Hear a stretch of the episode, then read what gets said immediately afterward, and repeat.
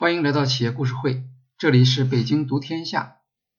上期我们介绍了超快电商品牌 Shein 如何理解推荐作为快时尚品牌的核心能力，其中提到 Shein 在广告图片中展示准爆款的做法。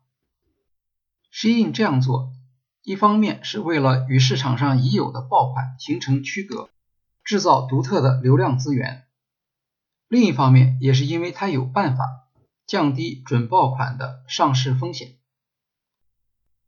降低准爆款风险主要有两个方法：一是准确预测流行趋势，二是灵活组织生产。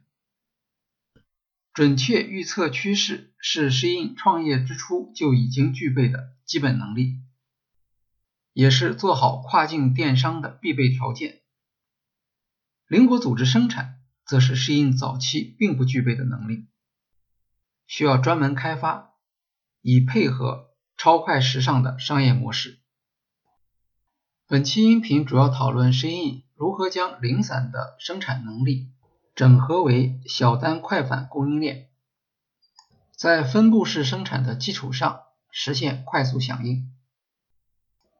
Shein 曾经像其他跨境电商一样，货源来自广州十三行服装批发市场。十三行市场的兴盛，反映中国服装出口行业基础设施的质量。当 Shein 的销售规模扩大之后，十三行市场在生产能力和响应速度方面已经无法满足它的需求。Shein 的一项基本需求是小批量、多批次，当然还要低价格。Shein 采用准爆款测试，批次数量很大。而为了避免库存，每次的订单量又很小。当时，像十三行市场的模式，主要还是大批量、低价格，双方难以对接，用户收货体验无法提升。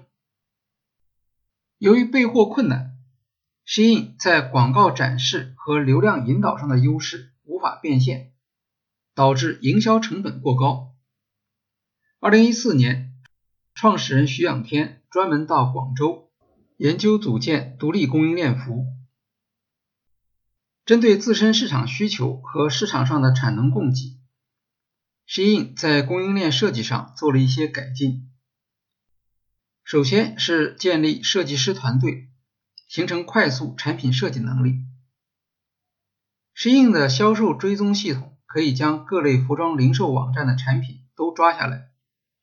总结当前流行的颜色、价格变化以及采用哪些图案，在流行情报系统和设计辅助系统的帮助下，Shein 将设计师的工作简化，可以实现比 Sara 工程师高得多的工作效率。为了加快生产速度和保证质量，Shein 设立打样中心，将服装打版的工作保留在自己手上。而不是交给工厂来承担，这样做也减轻了工厂的成本负担。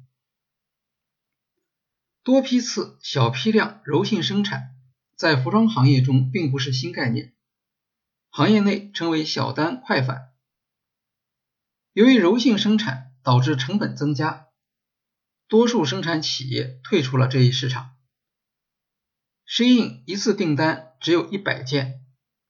市场上没有企业愿意接单，为了激励供应商，适应采取了利润保障、分布式生产和技术赋能等方法来提升供应链效率。适应依赖算法提供订单建议，但工厂可能不愿意承接批量过低的订单，在这种情况下，适应也只好同意工厂适当增加批量，而自己。承担库存风险，在利润无法提高的情况下，Shein 还设法向工厂提供其他激励，比如 Shein 在市场上享有不拖欠货款的好名声，以此吸引加工厂前来合作。与阿里巴巴智能制造的理念不同，Shein 没有尝试集约生产。而是利用国内大量碎片化供应商的产能，将它们转化为小单快返、快速响应的能力，实现零散产业的集中化。适应学习了 Sara 的生产组织方式，大量采用外部协作生产。为了提高沟通效率，适应对供应商招募的要求是距离广州两小时车程以内。这些数量众多的中小企业形成了分布式生产能力，可以每天接受不同的订单。Shein 也由此获得了生产能力缓冲系统。对加工厂，适应的要求是必须使用适应的供应链管理软件，以此对分散的工厂实行高度一体化整合。还要求工厂不得使用其他供应链管理软件。由于许多中小企业数字化水平不高，因此对适应的要求并不反感。有媒体在采访适应位于番禺的加工厂时发现，工厂方面普遍反映，接入适应软件系统后，他们的工作方式没有明显改变。这很可能说明，适应供应链系统的后台设计符合工厂日常操作习惯，不需要专业人员帮助实施。有评论认为，中国制造的一个机会是在数字化生产响应的理解和实施方面显著领先于世界其他地区，也就是 C2M 的基础设施比较完善。这是因为中国企业有条件学习这方面的技术，而适应的海量订单就是驱动这一学习的动力之一。适应的目标是将用户在应用界面上的所有动作与 ERP 系统以及终端工厂联系起来。工厂可以看到海外用户在软件上做什么，有多少人在浏览产品或将商品加入购物车。这些实时采集的数据反映到工厂，变成订单加工指令和材料补货指令。采用与 Uber 平台类似的智能派单和抢单机制。传统供应链管理一直在努力减少信息在供应链上传导过程中出现的损失和误解。Shein 通过减少信息流动的中间环节，优化了供应链过程。为了实现这一目标，，Shein 也需要在自己与工厂的交互中投入资源。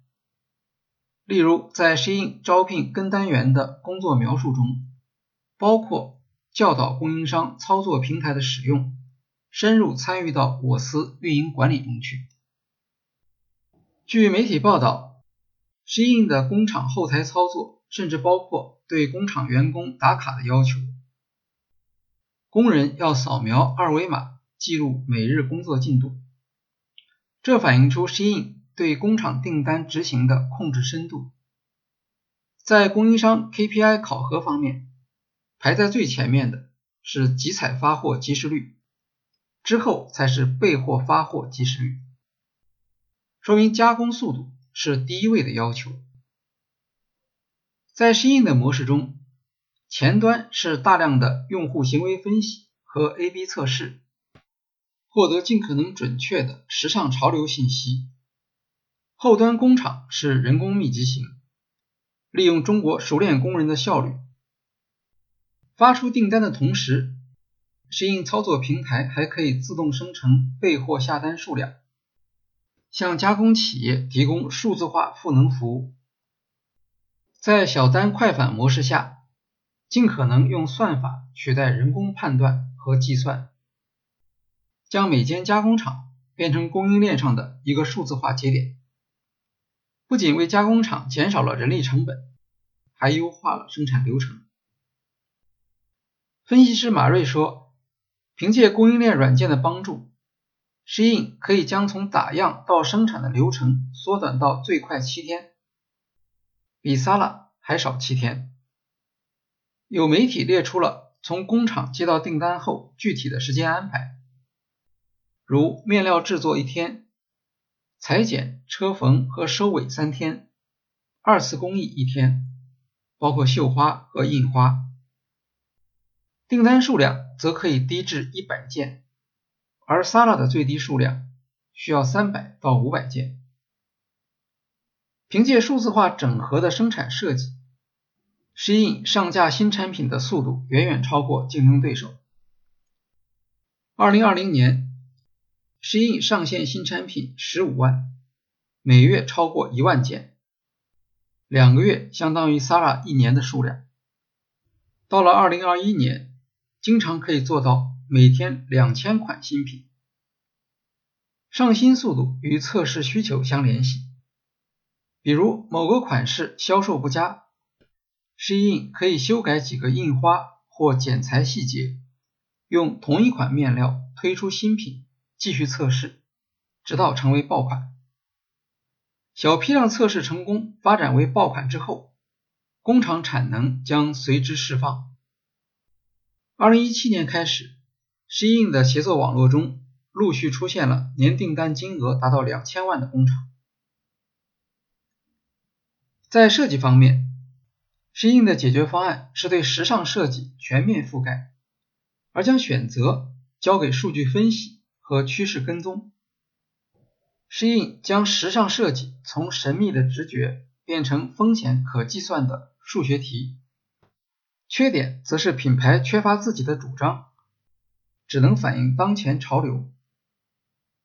它也由此获得了速度上的优势，包括快速识别趋势、上传产品页面、发现用户参与行为、直接向工厂下单，实现从端到端的快速响应。时尚界抱怨说，大品牌和明星创造了潮流，但受益者却是快时尚。在二零二零年九月的 Swan 投资人大会上。香港的一家基金公司 Anatol 提出，应当卖空 Sara 母公司 Inditex。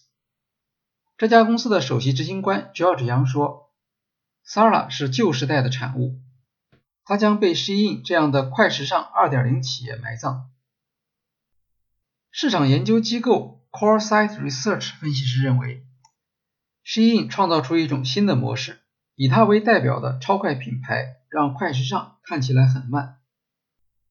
这些企业的共同点是利用社交媒体以及与工厂密切协作。阿里巴巴总参谋长曾明教授在分析网红经济对供应链的影响时，曾经提出 S to B 的模型，其中 S 是指高度智能化的柔性供应链平台，小写的 B 则是指网红，他们拥有数量不等的粉丝。由于网红需求具有不确定和高时效的特点，传统工厂无法满足。S to B 模型针对这一困难，提出由智能化供应链平台向众多网红提供小批量和快速响应的支持。在 S to B 模型中，网红创造的需求是高度分散的，由供应链平台提供整合功能。这是符合阿里巴巴利益的设计，让网红刺激需求，在平台上交易，产品由集约的供应链生产。Shein 提供了另外一种可能性，它没有自己的工厂，而是用供应链软件将零散的工厂整合为一个协作网络，同样可以实现小批量和灵活响应。在曾明教授的模型中，网红是一个关键要素，因为从消费者到供应链中间要经过网红。Shein 的独到之处是可以做到让消费者直接连接供应链。过去一年来，Shein 的成功与他和 TikTok 的合作联系在一起，两者的共同点是利用算法推荐。延长用户停留的时间。不过，算法推荐的强大力量也引发了一些争议。有评论将 Shein 比作点餐软件，人们并不关注餐厅的名字，因为消费者选择实在太多，他们只想知道其他用户是如何推荐的。但是，算法引导供应链和海量的 A/B 测试，能否替代设计师的原创？和品牌积累如此高速增长，会有怎样的可持续性前景？无论如何，消费者对超快品牌反响热烈。另一家超快品牌 Fashion Nova 位于美国洛杉矶，创始人 Richard Sargent 说：“我们根本来不及制定战略，增长速度太快，就像是抓着老虎尾巴一样。”另一个有利于适应的地方是，海外市场中电商平台的集中度比国内低。据 Euromonitor 统计，2019年，美国以亚马逊和 eBay 为代表的第三方电商平台占据约41%的市场份额，而在国内，阿里巴巴、京东和拼多多三家电商平台占据了77%的份额。对于 Shein 这样的独立品牌，海外市场还有巨大的空间。2021年。Shein 参与竞购英国高阶品牌 Topshop。Topshop 的品牌定位与 Sara 相仿。尽管这次竞购没有成功，但反映出 Shein 未来希望向上移动品牌形象。受到 Shein 成功的鼓舞，采用类似商业模式的创业企业获得了更多投资人的青睐。例如，经营母婴产品的 PetPet。在半年时间里，成功融资六点七亿美元，甚至有消息说，阿里巴巴也在考虑进入这一市场。